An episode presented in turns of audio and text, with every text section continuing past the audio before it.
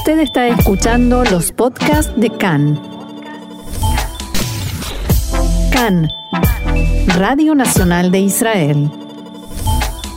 Y cuando llega esta hora, cuando promedia nuestro programa del jueves, es momento de saludar a nuestro columnista de ciencia y tecnología, Mariano Mann. Mariano, ¿cómo estás? Hola, ¿qué tal? ¿Cómo estás? Bien. Eh, la semana pasada, Mariano, habíamos hablado de algo que nos llena de orgullo, pero que todavía en general tenemos que esperar, que son las vacunas israelíes contra el coronavirus, ¿verdad? Esta, Así es. esta semana nos toca hablar de algo parecido que también nos llena de orgullo, pero que también estamos en una etapa similar de desarrollo. ¿De qué se trata?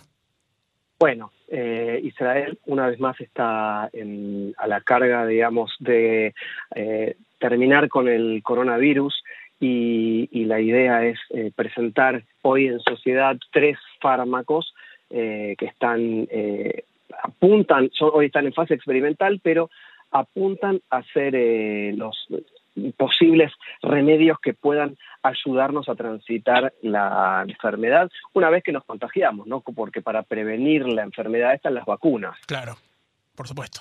Eh, si te parece, podemos empezar a hablar de, de cada uno de ellos. Insisto que están en fases experimentales, algunos más cerca, algunos quizás con un poquito más de, de delay, faltan algunas eh, regulaciones y se están haciendo en principio estudios de, de campo en diferentes fases. Así que la- Empezamos- la, la pregunta sí. que te hago siempre, que te- siempre te hacemos al final, que es, bueno, ¿esto cuándo está listo? Bueno, esperemos para eso, ¿no? Ya aclaremos que, que no lo podemos salir a comprar esto.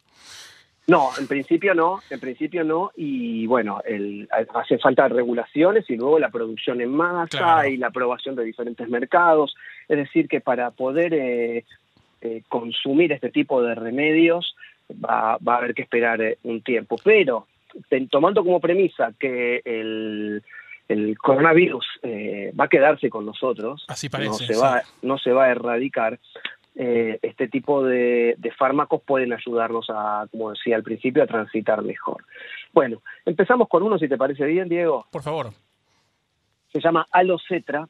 Está producido eh, por una empresa que se llama Enlivex, que está dirigida a su vez por el doctor Dror Meboraj, que es director de medicina interna del Centro Médico de la Universidad Hebrea de Adasa en Jerusalén. Es decir, que estamos hablando de eh, top of the top, estamos hablando de gente muy importante. Este es un candidato a fármaco de inmunoterapia que su trabajo principal es reprogramar las células del sistema inmunológico que funcionan mal.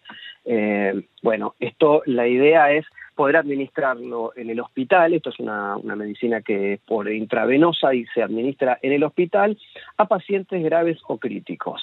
De acuerdo a la empresa, hasta el momento en, en un estudio trataron a 10 pacientes críticos y a 11 graves, o sea, es decir, un total de 21. Y los resultados, dicen, fueron alentadores. Todo esto está sustentado por estudios, por supuesto, Claro. estudios oficiales publicados. Eh, de los, de los 21, 19 fueron dados de altas en el, en el hospital entre 5 y 6 días promedio luego de recibir el remedio. Es decir, que tardaron menos tiempo en ser dados de alta que lo que cabe esperar eh, cuando La recuperación natural, encuentra, digamos. Claro, pero en un estado eh, grave o Claro, crítico de la mucho más enfermedad entonces, en realidad. muy poco tiempo. Eh, también esta empresa comenzó ahora un, un estudio controlado eh, con 152 pacientes aquí en Israel y en Europa, que la, cuya mitad va a recibir eh, este medicamento alocetra y la otra mitad un placebo. Claro. La empresa dice que la idea es conseguir, la meta es conseguir eh, eh, una claridad final y confirmar si realmente el producto es tan eficaz como creen en los pacientes eh, críticos. Por eso el estudio tiene un criterio de valoración para cada tipo de pacientes.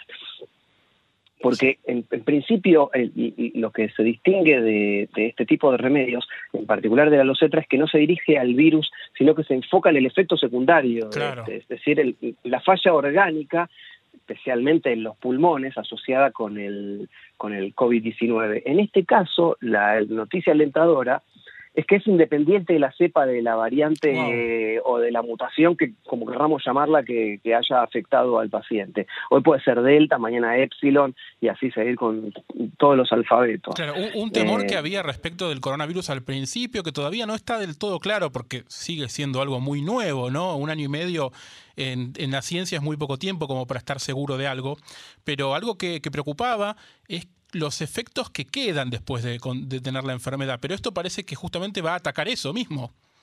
Bueno, sí, en realidad va, a tratar de que el paciente se mejore. Eh, eso no explica que sea una cura para lo que es el, lo que conocemos como el eh, COVID prolongado, que son aquellas secuelas que quedan como, por ejemplo, seis meses después no tener eh, olfato o cuestiones neurológicas que aún están en, investigación porque realmente todo esto es muy nuevo. Sí, también respiratorio respiratorio, inflamación de órganos, eh, etcétera. Hay que ver cómo funciona el sistema inmunológico, cómo se recupera después de, una, de, un ataque tan feroz como puede ser el COVID en algunas personas y en otras no. Y en aquellos en que han sido asintomáticos tampoco se sabe exactamente qué es lo que ha ocurrido, más allá de que el cuerpo haya combatido al coronavirus, si es que puede quedar alguna secuela. Esto, mientras tanto, es para pacientes más enfermos, a los que, por ejemplo, les queda poco virus en el cuerpo, pero desarrollaron otros graves problemas mientras están internados si se aprueba este, este, este fármaco, es, la metáfora sería que es como dispararle al coronavirus con un tanque en lugar de con un rifle, ¿sí? Es para tener la proporción. El segundo fármaco del que vamos a hablar ahora es oral. Eh, ya habíamos hablado de vacunas orales que están eh, en, desarrollo y, esto de la de la aceptación oral de los remedios es lo que está hoy en día en la máxima tendencia respecto a, los medicamentos en, muchísimos casos y en particular a lo que tiene que ver con el COVID-19. Eh, el mes pasado, en julio, se completó un estudio de fase 2 y fase 3 con pacientes, cerca de 500 pacientes en diferentes eh, continentes y los resultados van a estar disponibles en breve mientras se espera la acumulación y el análisis de, datos. Pero en Israel, el Centro Médico Sharei Tzedek de Jerusalén, de la capital, administró el fármaco a 23 pacientes entre abril y mayo del año pasado, de 2020, y comparó con los resultados de los pacientes de control, es decir, aquellos que reciben placebo. Eh, bueno, todos los que recibieron este, este medicamento, que es el Opaganib, así se llama, Opaganib, eh, bueno, todos los pacientes mostraron una mejoría en diferentes parámetros clínicos y en lo que se conoce como biomarcadores, ¿no? En todo lo que tiene que ver con eh, oxígeno en sangre, eh, azúcar, eh, respuesta, reflejos, etcétera. No hubo en estos pacientes ni un caso de intubación mecánica ni de ventilación, mientras que los que sí estuvieron en, con placebo tuvieron que ser eh, intubados y ventilados.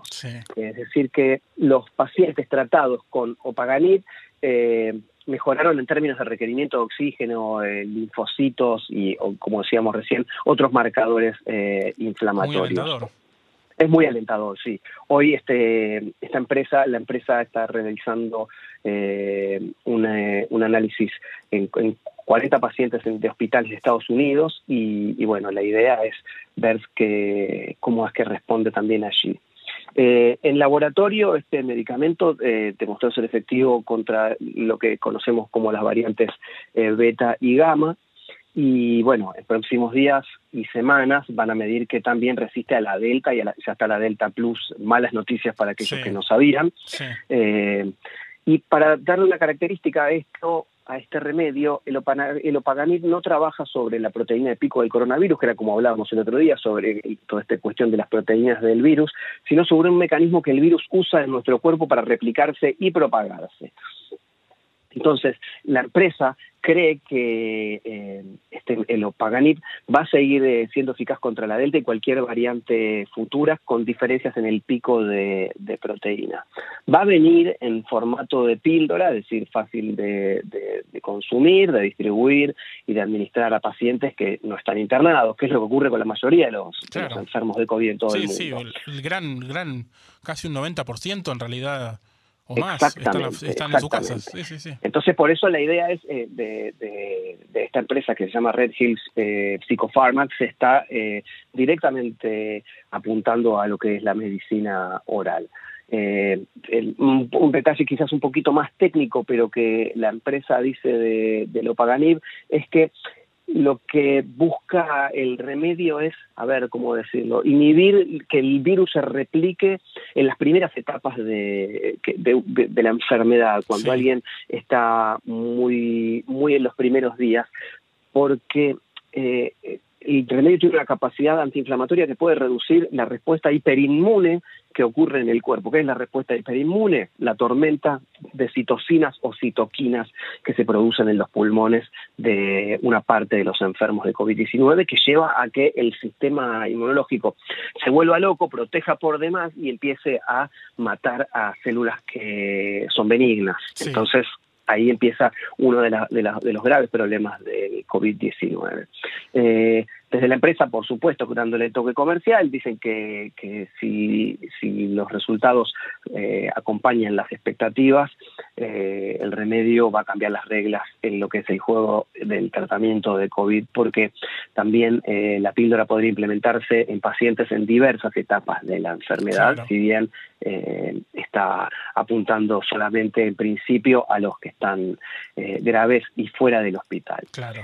como decíamos, es un medicamento de Red Hill Biopharma, que tiene otro segundo candidato a una píldora oral con un mecanismo antiviral diferente, pero no vamos a entrar en esto porque está aún bajo investigación. Y nos queda una tercer, un tercer desarrollo israelí, ¿verdad? Exactamente, se llama ExoCD24. Por ahora es una clave poco comercial para aquellos que, que nos gustan las cosas por su nombre y sencillas, y está justamente, como decía recién, eh, diseñado para detener la tormenta de, las citocinas o citoquinas, que es lo que cuando se, se enloquece el sistema inmunológico. Bueno, los resultados de, un ensayo de fase 1 publicado en febrero de este año eh, mostraron que 30 pacientes tratados con este medicamento se recuperaron y 29 de ellos abandonaron el hospital. Esto es interesante, entre 3 y 5 días después del tratamiento. Sí, recuerdo la noticia y creo que el restante, el paciente número 30, fue a los siete días, una cosa así. Exactamente, así es, así es. Y el 5 de este mes, el, Centro Médico Suraski, recordemos que es el Hospital Central de Tel Aviv, informó que el 93% de las 90 pacientes graves de COVID-19 tratados con el EXO CD24 en varios hospitales griegos, eh, como parte de un ensayo clínico de fase 2, fueron dados de alta en cinco días. Estamos hablando 93% de los pacientes. Y importante esto, no se observaron efectos secundarios en los pacientes de los ensayos de fase 1 y 2, quizás porque, bueno, esto es viene en formato, y esto también es interesante destacar, en formato de inhalador. Eh, y este remedio se administra directamente a los pulmones. esto es se, nebuliza, digamos, ¿no? Como es una inhalación, claro, es, una, es una sola vez al día durante unos minutos o durante cinco días. Eh, esto se libera y se liberan en la membrana celular de los pulmones y se usa para la comunicación entre las células. Hay otros detalles técnicos que para no confundir prefiero no, no abundar porque tampoco son del todo claros, entonces eh, más nombres más difíciles, más complicado es eh, terminar. El fármaco ya entró en estudios controlados en fase 3 en Israel, en los que participan alrededor de 155 pacientes enfermos de COVID. Dos tercios van a recibir el ExoCD24 y un tercio recibirá un placebo. Y se espera que el estudio se termine a fines de este año. Lo que dicen aquí desde la producción del, fármaco es que incluso si las vacunas cumplen su función o, si no se produjeran, cosa que es improbable, nuevas mutaciones, de una forma u otra el coronavirus va a estar con nosotros y este tipo de remedio puede ayudar a, combatirlo, por lo menos y tener una, rápida salida de la enfermedad y una mejor calidad de, lo que quede post-COVID-19. Eh, Mariano, debo decirte que te mentí voy a preguntarte más o menos para cuándo podemos esperarlo, un estimado, estos eh, desarrollos. Los tiempos sé que son muy largos para, tratamientos, más incluso que para vacunas que, tenían aprobaciones de emergencia, pero más o menos cuándo se puede pensar en que, en que alguno de estos tres grandes desarrollos israelíes llegue a los hospitales. Con mucha suerte, eh, nueve meses. y con una suerte, digamos, sin, sin ser exagerada, un año aproximadamente. Claro. Mientras tanto están trabajando fuerte las vacunas y, y luego, bueno, serán como siempre trazando el paralelo con lo que más tenemos a mano, que si, bien no tiene nada que ver, pero es la gripe, serán como antigripales que tratarán de sacar a los pacientes de, de manera más, eh, más rápida y con, con menos efectos. Eh, pero bueno, sí, eh, es, largo, es, hay que esperar y, y mientras tanto tratar de, de no enfermarnos ni de enfermar a los demás el altruismo aquí juega una carta muy importante, no es solamente yo no me quiero contagiar, sino no contagiar a otros, eh, que tenemos una población aquí en Israel de, tercera edad eh, muy vital, muy vigente y, y, bueno, son los más vulnerables hoy en día. Así es, como siempre, para saber más y para saber más sobre ciencia y tecnología de punta israelí, Israel 21C en español. Mariano Mann, nuestro columnista de ciencia y tecnología, los espera allí. Gracias Mariano y hasta la semana que viene. Hasta la semana que viene. Shalom. Shalom.